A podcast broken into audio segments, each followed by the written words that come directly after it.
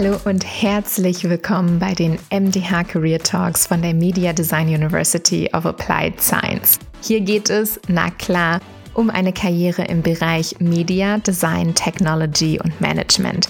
Wir schauen hinter die Kulissen der vielen spannenden Bachelor- und Masterstudiengänge, die die Media Design Hochschule anbietet. Wir beschäftigen uns mit Fragen rund um die Bewerbung und den Jobeinstieg, hören Stimmen aus der MDH und aus spannenden Unternehmen. Wir reden über Karrierethemen, die uns bewegen und freuen uns, wenn ihr reinhört, euch inspirieren lasst und uns natürlich auch immer gerne Feedback gebt.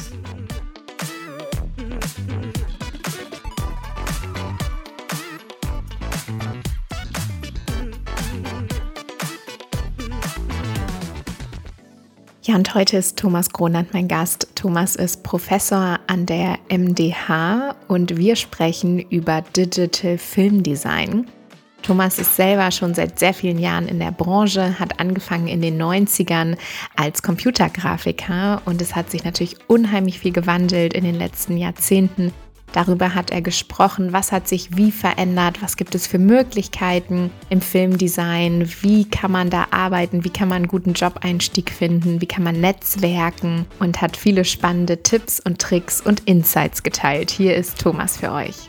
Ja, hallo, liebe Rona, vielen Dank für die Einladung. Ich finde es ähm, wirklich super, dass wir sowas machen für unsere Studierenden und für unsere Interessenten. Ich habe auch Medien studiert, allerdings Medieninformatik. Das ist schon mhm. eine ganze Weile her im schönen Schwarzwald. Ähm, interessante Geschichte dabei ist, dass das Internet gerade so aufgekommen ist. Also okay. wir hatten an der ganzen Uni einen Internetrechner, der stand im Rechenzentrum. Und dann musste man sich in eine Warteliste eintragen, hatte ungefähr zwei Wochen Wartezeit und dann hat man so einen halbstündigen Slot bekommen, um einen Rechner mit Internetzugang benutzen zu dürfen. Das war eine ganz spannende Geschichte, die dann ziemlich ernüchternd war. Wenn man mal dran war, hat man gemerkt, dass es eigentlich noch gar keine Angebote im Internet gab. Das heißt, außer dass man sich die Telefonnummer von seinen Eltern hat äh, irgendwie raussuchen können, ähm, mhm. war es das dann schon.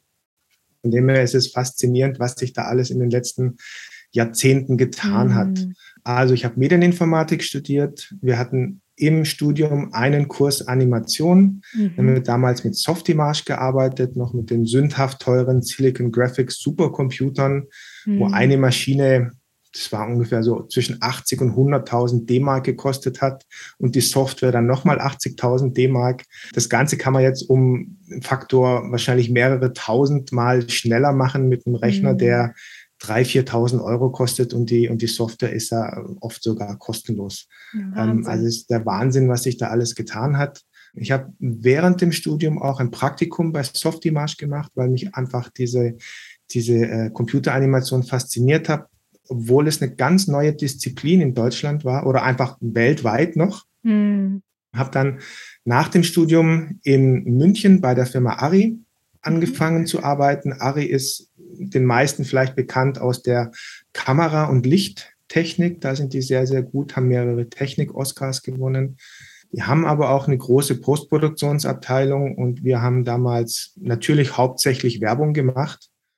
Also ich habe ganz, ganz viele Waschmittel, Cornflakes, Nüsse, Damenbinden, irgendwelche Sprudelflaschen, alles Mögliche, was man irgendwie animieren konnte. Damals äh, haben wir in, in Werbeclips verpackt und ganz, ganz wenig Filmeffekte, weil es kam erst so ein bisschen, bisschen an. Also der Filmeffekt im Filmbereich waren damals noch klassische SFX, also Special Effects. Man hat einfach während dem Dreh die Sachen gemacht, man hat es äh, explodieren lassen, man hat Dinge zerstört und das digital zu machen ist eigentlich einige Jahre später erst gekommen. Mhm.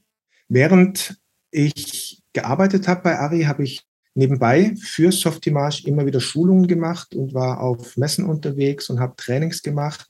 Und als ich abgezeichnet hatte, dass ich mich damit ähm, wirklich gut über Wasser halten kann, habe ich mich entschieden, ähm, mich selbstständig zu machen. Ähm, nach zwei Jahren Festanstellung habe ich mich selbstständig gemacht, habe eine Mischung aus Produktion und Schulungen mhm. gehabt dann ist das Ganze gewachsen. Irgendwann sind mal ein paar verrückte Investoren auf mich zugekommen mit der Idee, 3D-animierte Fernsehserien zu machen.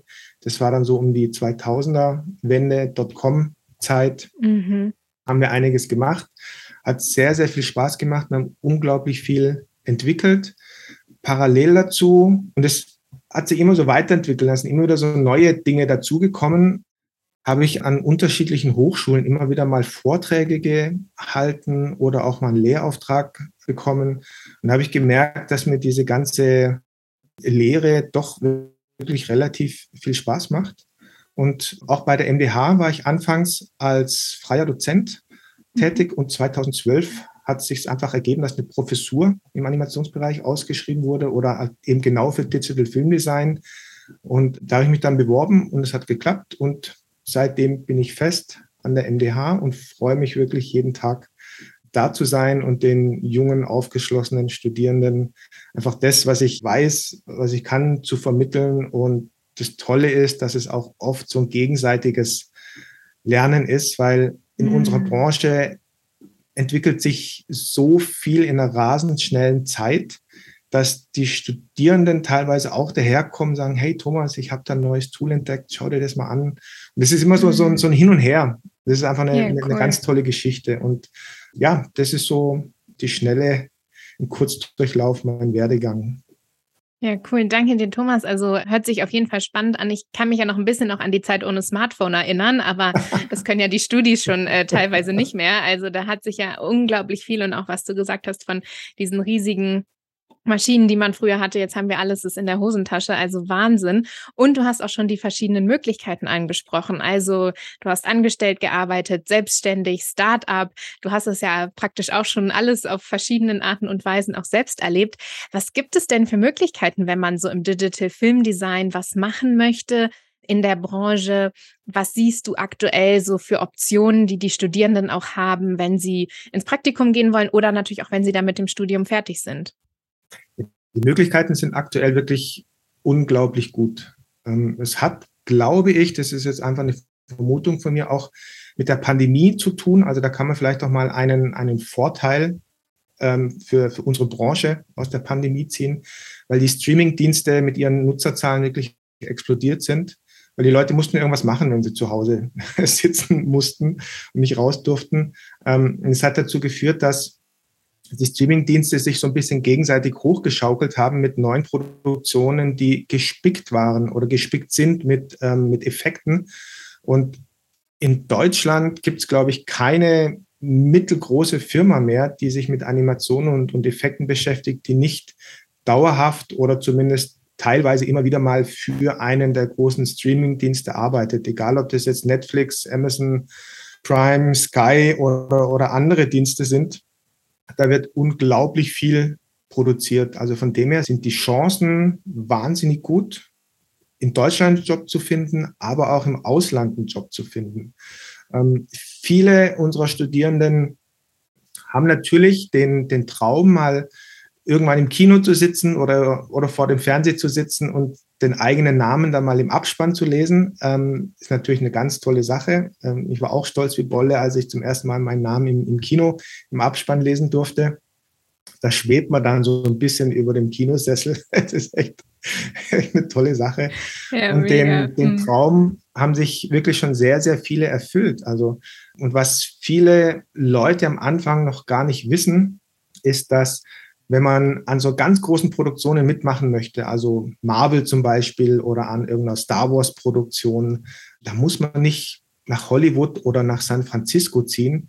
Das findet direkt hier vor unseren Haustüren statt. Egal, ob man jetzt am Standort München, Berlin oder Düsseldorf studiert, überall gibt es Unternehmen, die entweder komplett oder sehr regelmäßig auch für die ganz großen Produktionen arbeiten. Also wir haben in München die Firma Trickster zum Beispiel, die an allen Marvel-Produktionen in irgendeiner Art und Weise beteiligt sind.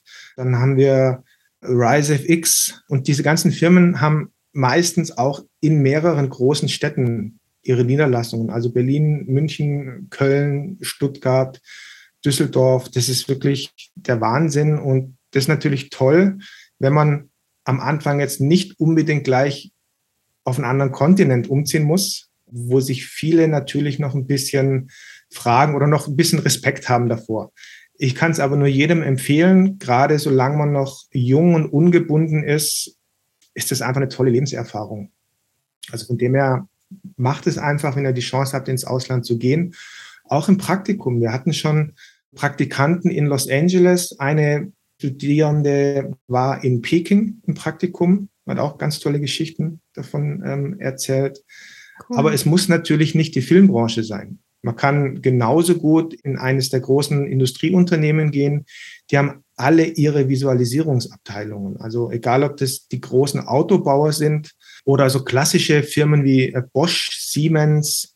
Dann kommen natürlich die Marketing- und Werbeagenturen dazu. Also da gibt es einen, einen riesigen Strauß an Unternehmen, die für uns als potenzielle Arbeitgeber in Frage kommen. Und das ist ja das Schöne, es gibt nicht den einen Job des Digital Film Designers mit einer Branche, sondern wir verteilen uns auf ganz, ganz unterschiedlichste Branchen, ähm, weil eben alle irgendwie was mit Animation oder Visualisierung zu tun haben. Und da können wir überall reinstoßen. Also das ist ganz, ein ganz, ganz bunt gemischter Strauß, wo unsere Studierenden tatsächlich unterkommen. Ja, cool. Du hast gerade schon auch Ausland angesprochen. Da möchte ich auch auf jeden Fall noch mit dir drüber sprechen. Und natürlich auch die Frage, wie kommt man denn dann da eigentlich rein in, in diese Branchen? Also was macht eine gute Bewerbung aus? Aber bevor wir dahin gehen, so zum Karrierestart, du hast ja auch gesagt, es gibt so viele Möglichkeiten, sich direkt selbstständig zu machen, ist wahrscheinlich, was würdest du sagen, erstmal Erfahrung sammeln und auch eher in Start-up gehen? Hast du das Gefühl, da kann man schneller mehr lernen oder in Unternehmen gehen, wo es vielleicht mehr Struktur gibt? Hast du da einen Tipp oder was sind die Vor- und Nachteile?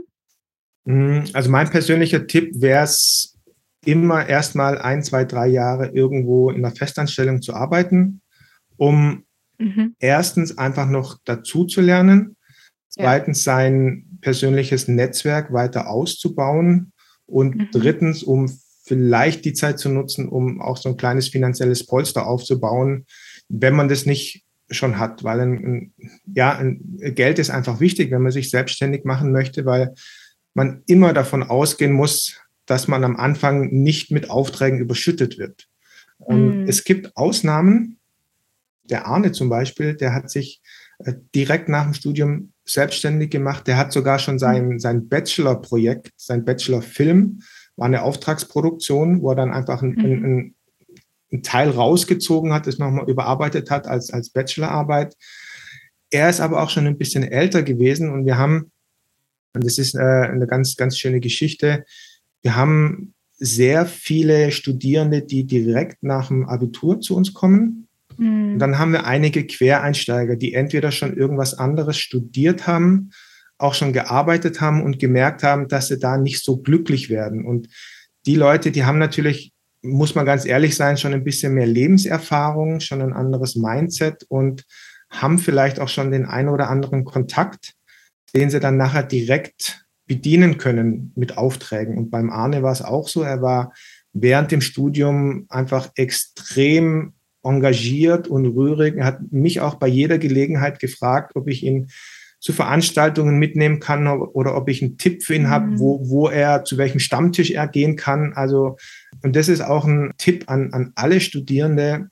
Fangt an, jetzt schon und gerne auch im ersten Semester euer persönliches Netzwerk aufzubauen, weil mhm. die Branche ist ganz einfach ein People's Business. Und persönliche Kontakte sind immer besser als ein gutes Portfolio, weil wenn man jemanden anrufen kann, sagt, hey, wir kennen uns von der Veranstaltung und übrigens mein Portfolio ist auch ganz gut, dann ist das oft einfach die Eintrittstür. Ja, genau, da können wir gleich auch nochmal drüber sprechen. Netzwerken auch ein guter Punkt. Und du hast gesagt, also erstmal, je nachdem natürlich, wo man herkommt, wie viel Erfahrung man vielleicht schon hat, aber tendenziell erstmal nicht selbstständig machen, sondern noch ein paar Jahre Erfahrung sammeln. Siehst du einen Unterschied zwischen einem kleineren Unternehmen, Startup, einer kleineren Agentur und einem größeren Unternehmen? Hättest du da eine Intention für den Jobstart oder auch für ein Praktikum? Hm, ja, das ist eigentlich relativ einfach erklärt. Je kleiner das Unternehmen ist, desto generalistischer sind die Anforderungen mhm. an mich als Mitarbeiter und je größer die Firma ist, desto größer sind in der Regel auch die Produktionen, desto spezialisierter sind die Jobanforderungen. Und es geht sogar so weit, ja. dass es dann Jobs gibt, äh, Grooming Artists. Das sind Leute, die sich einfach ausschließlich mit Haaren und mit Fell beschäftigen. Ja. Braucht nicht die ganze Palette an Spezialisierungen mhm. auflisten. Man muss da nur auf die großen Jobseiten gehen von den großen Unternehmen Pixomondo, MPC, the Middle. Also da gibt's, äh, das sind dann teilweise sehr kryptische Jobbezeichnungen, wo man sich denkt, um mhm. Gottes Willen, was, was, was verbrechen denn die? Und, ähm, aber das sind einfach so ganz, ganz spezialisierte Geschichten. Und es ist, mhm. ist natürlich klar, je größer die Produktionen sind, desto arbeitsteiliger ist, sind die Aufgaben. Und ähm, mhm. man ist dann halt ein Rädchen in einem großen System, arbeitet zwar an einer großen Produktion mit, muss sich aber im Klaren sein, dass der Arbeitsumfang oder das Arbeitsumfeld, in dem man sich bewegt, natürlich sehr beschränkt ist. Also von dem her finde ich es immer ganz spannend, vielleicht auch mal beide Seiten zu sehen. Also mal in eine mhm. kleinere Firma reinzugehen, mal in eine größere Firma reinzugehen. Und da kann man sich ja immer noch entscheiden, was, was liegt einem mehr. Also wenn ich mhm. einfach eine große Vorliebe für, für, für die Simulation von Haaren oder die Simulation von Kleidern habe oder wenn ich äh, riesen Spaß dran habe, nur Skeletons, also so technische Rigs für Charaktere zu entwickeln, dann muss ich natürlich in eine große Firma gehen, wo ich dann hier meine Eigung oder meine Leidenschaft ausleben kann. Wenn ich aber generalistisch veranlagt bin und sage, hm, ich habe eigentlich Lust, da immer wieder mal was anderes auch zu machen, dann sind die kleineren Unternehmen die bessere Wahl. Ja, also vielleicht auch genau die Praktika eben nutzen, die verschiedenen Dinge auszuprobieren und so ein bisschen kennenzulernen. Und damit sind wir auch schon beim Einstieg, nämlich, du hast ja schon angesprochen, ne, die ganzen Optionen, aber natürlich immer die Frage, wie kommt man denn da jetzt ran? Ne? Netzwerken ist was, wo wir dann gleich auch nochmal spezifisch drüber sprechen können. Aber natürlich erstmal eine gute Bewerbung oder auch ein gutes Portfolio. Das wird ja eine gleichgesetzt sein, wahrscheinlich bei dir mit einer guten Bewerbung. Wie sieht das aus? Worauf sollte ich achten, wenn ich jetzt mich für Praktikum oder auch Jobeinstieg bewerbe? Was ist wichtig? Also aus meiner, ich kann es nur aus meiner Perspektive sagen, mhm. ähm, ich habe die Erfahrung gemacht, wenn man mit zehn Recruitern spricht, hat man yeah. mindestens fünf unterschiedliche Varianten, auf was es ankommt. Yeah. Von dem her kann ich das jetzt aus meiner persönlichen Erfahrung berichten. Das erste ist, man sollte sich einfach informieren, was ist das für ein Unternehmen? Mhm. Und da kann man natürlich im Anschreiben schon auf eine der letzten großen Produktionen hinweisen, mhm. dass man mhm. sagt, hey, ich habe den Film gesehen, toll, super, dass ihr da mitgemacht habt. Ich war total fasziniert und es hat mich bewogen, mich bei euch zu bewerben. Da darf man dann natürlich keine Copy-Paste-Fehler machen. Das ist dann nur die Höchststrafe. Ganz wichtig, ja, genau. sich bei einem Unternehmen mit einem Film bewirbt, an dem das, das Unternehmen ja. gar nicht beteiligt war. Also da muss man wirklich diszipliniert und achtsam arbeiten. Aber mhm. man muss wissen, mit wem hat man es zu tun. Und so die mhm. ein oder andere, ich sage jetzt mal nicht Schleimerei, sondern positive Schmeichelei, es kommt immer yeah. gut ich lese auch gern, wenn sich jemand bei mir bewirbt, der weiß, was ich schon alles gemacht habe. Das ist ah. einfach, einfach mhm. gut. Also das ist der erste Punkt. Informiert euch über das Unternehmen. Dann sollte man wissen, für was man sich bewirbt. Nicht einfach mhm. hinschreiben, hey, ich finde euch toll, ich will ein Praktikum bei euch machen. Und dann kommt natürlich, wenn die sich überhaupt melden, die nächste Frage, ja, in welchem Bereich denn? Mhm, also da könnt ihr direkt einen Vorschlag machen. Und je nachdem, auf was ihr euch bewerben möchtet, kann man dann natürlich auch sein Portfolio abstimmen. Das heißt, wenn mhm. ich mich bei einer kleineren Firma als Generalist für 3D bewerbe, dann würde ich im Portfolio einfach ein buntes Sammelsurium an unterschiedlichen 3D-Aufgaben präsentieren, Modeling-Aufgaben, bisschen Animation, ein paar finale Renderings, also dass man da zeigen kann, dass man auch als Generalist arbeiten kann. Mhm. Wenn ich jetzt mein Glück in einem großen Unternehmen versuche und mich da als reiner Character Animator bewerbe, dann macht es natürlich keinen Sinn, irgendwelche großen Simulationsshots im Portfolio mhm. zu haben, mhm. sondern da kommt es wirklich rein auf Animation an. Und das können kurze Animationsclips sein, die auch nicht final gerendert werden müssen, weil das ganze Shading, Lighting und Rendering, das machen dann sowieso wieder andere Leute. Es kommt mhm. ausschließlich auf die Animation an muss ersichtlich sein, dass man Gefühl für Timing, für Körpersprache, für Gewicht hat. Und das gilt natürlich für jede Spezialisierung. Wenn ich mich jetzt als, ja. als Compo bewerbe, da macht es keinen Sinn, da Animationsshots hinzuschicken, sondern da muss ich Compositing-Shots mein Portfolio haben. Also da sollte man sich wirklich im Klaren sein, für welchen Job bewerbe ich mich bei welcher Firma und dann kann man ruhig so ein eigenes Sammelsurium an unterschiedlichen Portfolio-Ausrichtungen haben. Und das ist ja das, was wir im Studium auch machen. Wir, wir versuchen ja einen generalistischen Ansatz oder wir haben einen generalistischen Ansatz. Das heißt, es sollte tatsächlich möglich sein, dass man sich, egal in welche Richtung man sich bewerben möchte, auch über die ganzen Abgaben, die wir während dem Studium haben, dass man sich da entsprechende Portfolios aufbauen kann. Ja, du hast schon angesprochen, das Darstellen, also ne, das eben zu zeigen, wie zeige ich das am besten? Also wo lade ich das hoch? Was sind die besten Portale? Gibt es vielleicht auch unterschiedliche Möglichkeiten, die man zusammenbringen sollte? Was würdest du da empfehlen? Macht auch zum Beispiel eine Webseite Sinn oder? Ja, also für das Portfolio, ich würde da einfach auf die Standards gehen, die es gibt. Und für Artist-Portfolios gibt es einfach ArtStation. Das ist eine große Webseite, kann man sich mhm. registrieren und kann da sein mhm. eigenes persönliches Portfolio aufbauen. Vimeo wäre eine Alternative mhm. dazu. Und ich würde keine eigene Webseite machen. Also, okay. weil wenn man bei ArtStation ist, hat man nämlich auch die Möglichkeit, dass man zufällig mal von irgendjemand anderem gefunden wird, was bei einer eigenen ja. Webseite sehr, sehr unwahrscheinlich ist. Das kann man vergleichen mit, habe ich jetzt einen, einen kleinen Klamottenladen in der Innenstadt, in der Fußgängerzone, ähm, was mhm. jetzt praktisch mit einem Portfolio auf ArtStation vergleichbar wäre, oder bin ich irgendwo im Außenbezirk auf einer völlig leblosen Straße, mhm. was dann vergleichbar mit einer eigenen Webseite wäre, wenn man nicht selber Werbung dafür macht.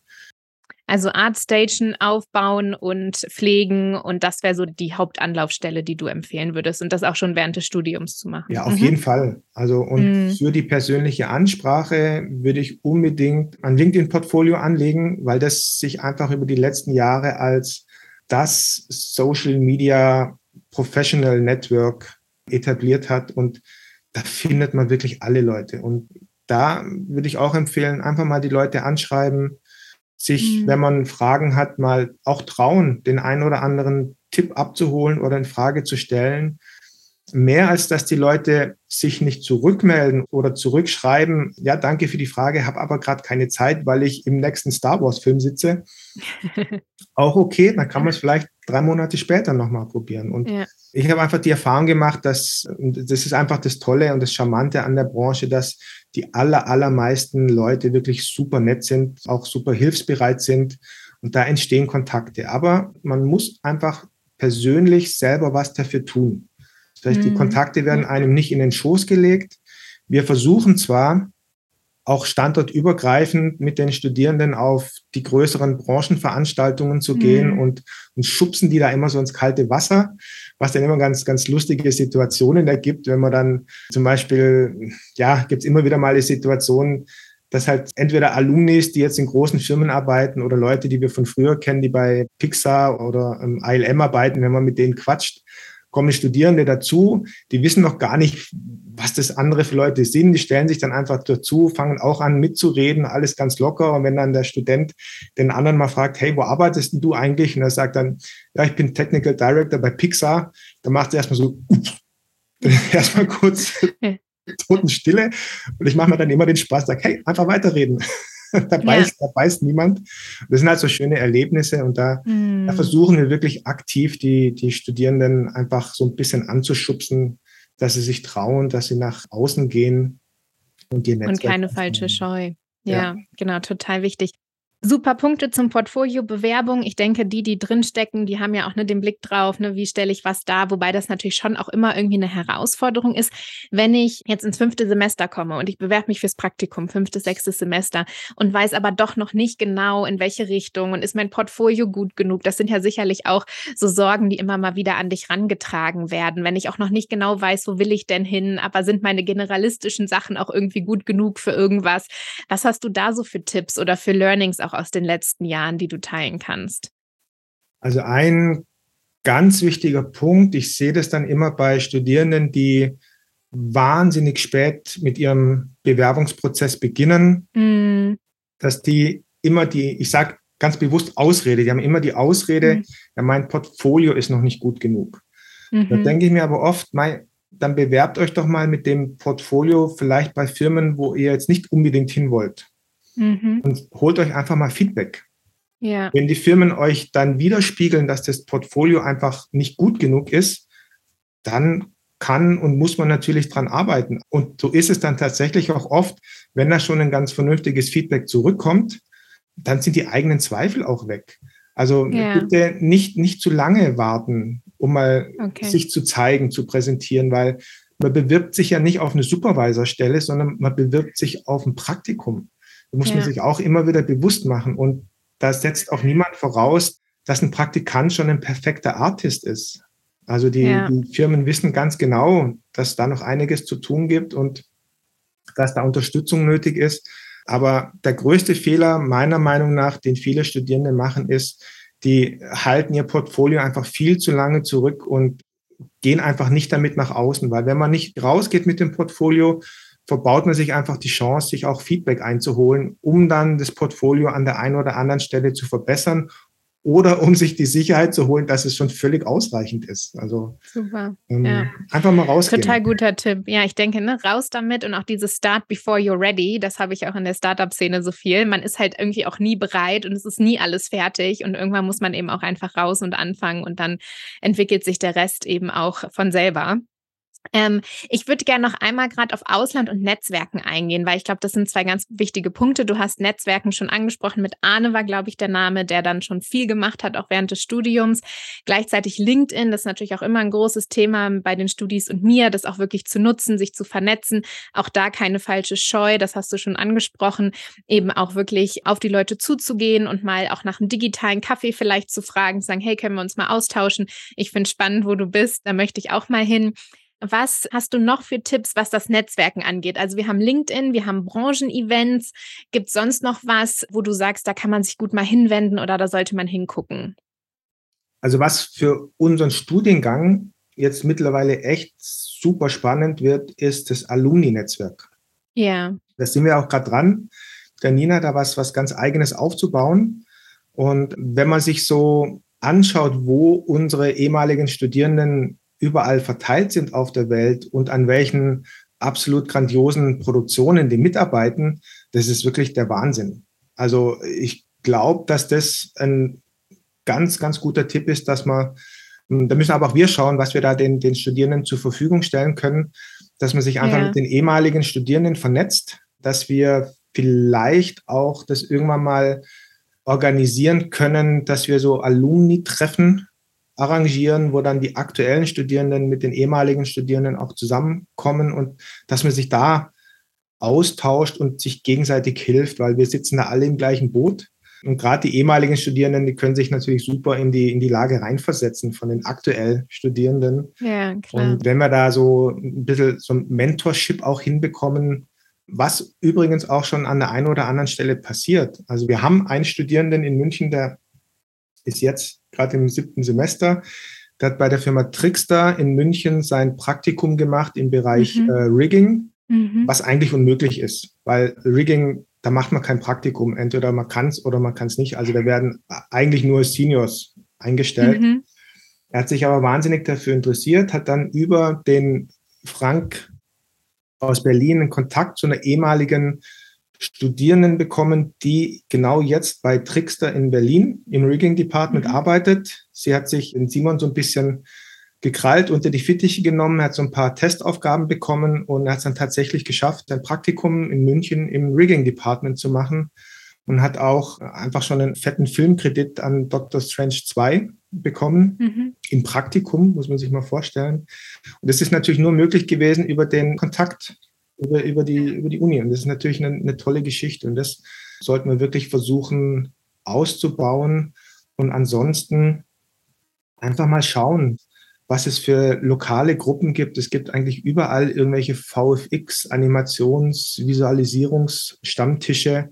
Und einfach mal hingehen. Also man, man, muss da schon auch proaktiv was dafür tun, weil ansonsten sitzt man halt zu Hause. Und das ist, ich versuche dann auch immer die teilweise introvertierteren Studierenden zu, zu aktivieren, dass sie das machen, dass sie so diesen ersten Schritt gehen, was ihnen manchmal schwerfällt. Aber im Endeffekt lohnt sich das. Und da muss man so vielleicht auch mal über seinen Schatten drüber springen und sagen, gut, ich gehe jetzt wirklich raus. Ich persönlich habe auch oft die Erfahrung gemacht, wenn ich auf irgendwelche Events eingeladen war, man arbeitet, kommt nach Hause und dann beginnt der Event um 9 Uhr. Dann mhm. hat man irgendwie Abend gegessen, sitzt vielleicht schon auf dem Sofa und denkt, boah, ich weiß nicht, ob ich mich jetzt noch aufraffen will. Eigentlich habe ich gar keine Lust. Aber ich habe das so oft erlebt. Ich habe mich aufgerafft, habe mich gezwungen, obwohl ich keine Lust hatte, dahin zu gehen. Und dann war es einfach super. Wenn man nur eine Person kennengelernt hat, mit der man beim nächsten Projekt was zusammen machen konnte oder über die man vielleicht ein neues Projekt bekommen hat, es lohnt sich wirklich immer. Und da muss man manchmal so diesen eigenen, diesen persönlichen Schweinehund, heißt er manchmal, einfach überwinden. Sagen, ja. okay, komm, ich habe jetzt zwar echt keine Lust, dahin zu gehen, aber ich raff mich jetzt auf, gehe nochmal raus, fahre dahin und, äh, und baue einfach mein Netzwerk aus.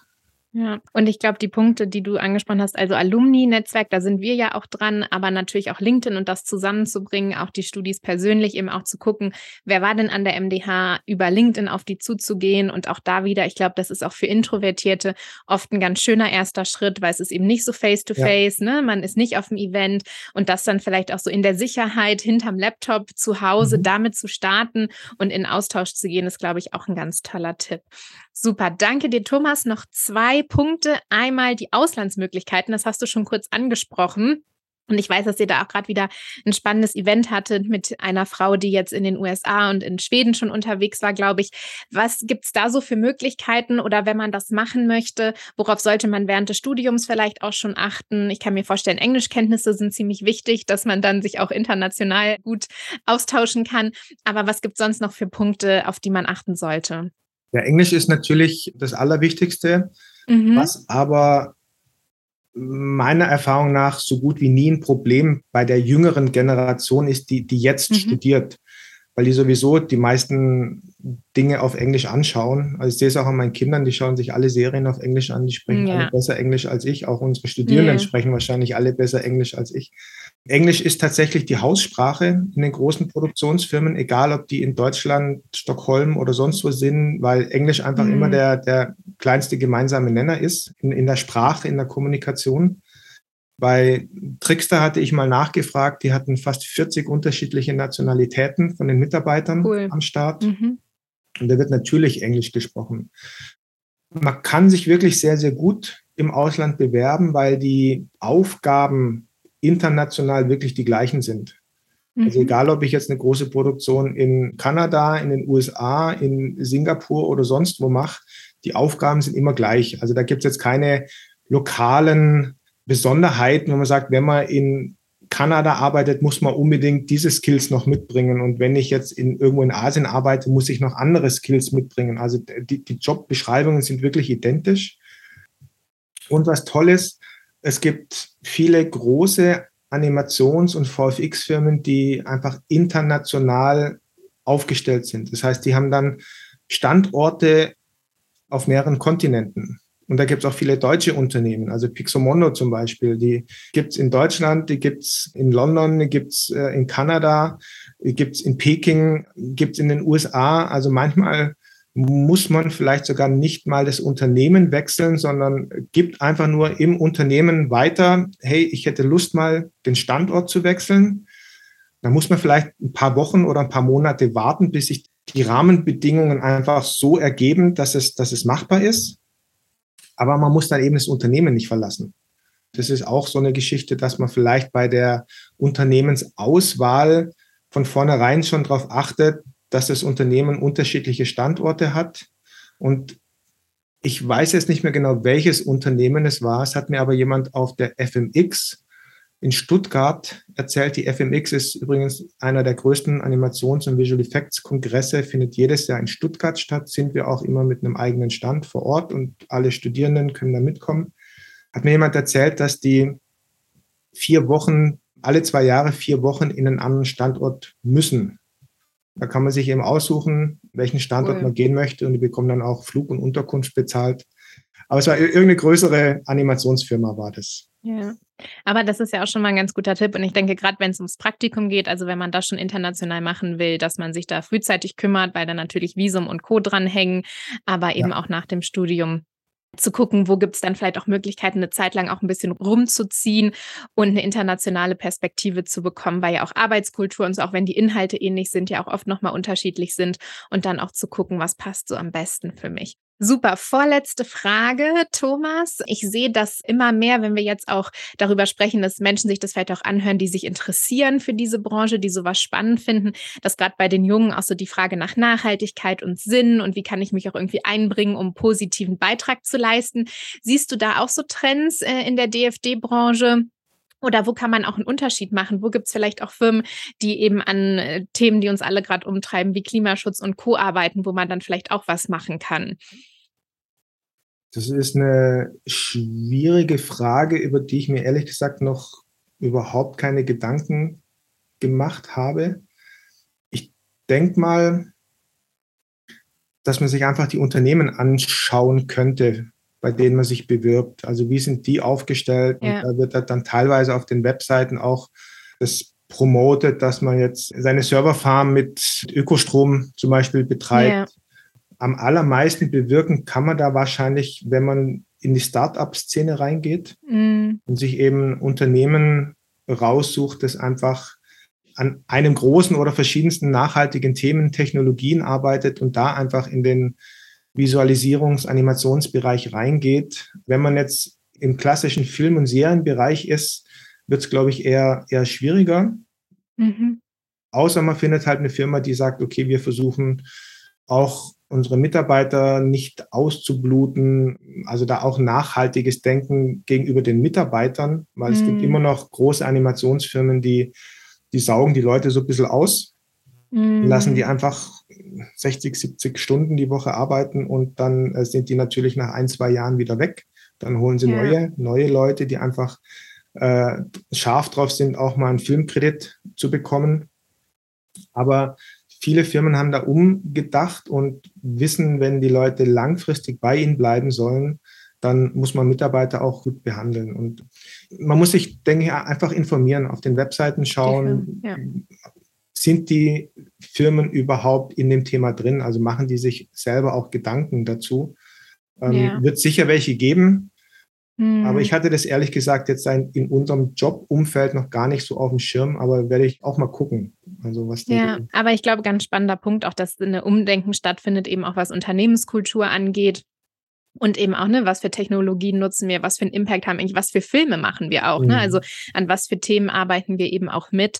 Und genau das vielleicht auch im Hinterkopf behalten, wenn man sich dann Unternehmen anguckt. Und damit sind wir bei der wirklich letzten Frage, nämlich leicht zum Abschluss. Also ich habe mitgenommen, wie wichtig Netzwerken in der Branche ist, rauszugehen, auch bevor man denkt, dass man bereit ist.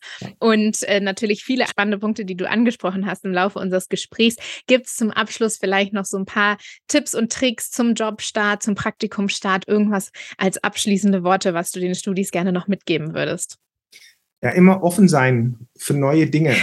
Ja. Also nie zurücklehnen, immer schauen, ja. was, was passiert um einen herum dranbleiben, das hast du ja auch schon angesprochen. Ich glaube, da kommt ihr gar nicht umhin mit den neuen Technologien und wenn man sich deinen Werdegang auch anguckt, ne, wo ihr gestartet habt und wo ihr heute ja. seid. Also nichts für Leute, die keine Veränderung mögen. Also da muss man auf jeden Fall dranbleiben. Ne?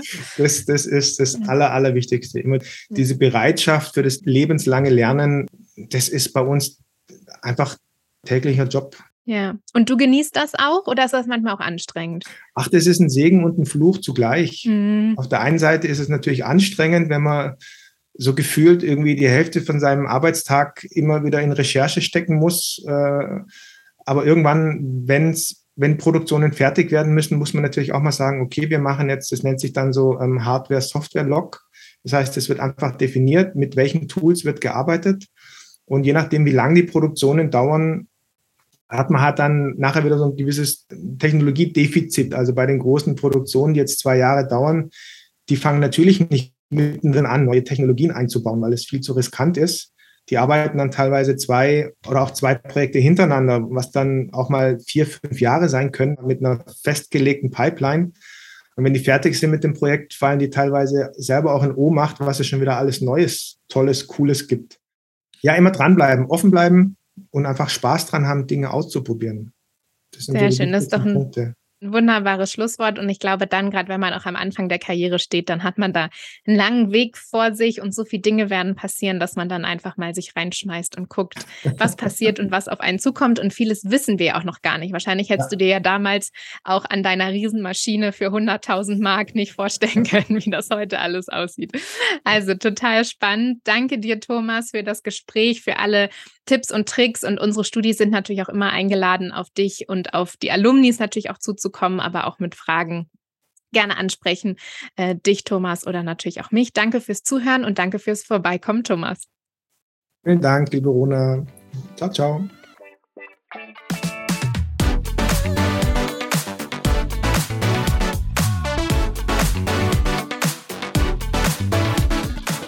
Schön, dass ihr reingehört habt in die MDH Career Talks. Hört gerne mal wieder vorbei. Gebt uns Feedback, lasst uns wissen, was für Themen und Gäste euch interessieren.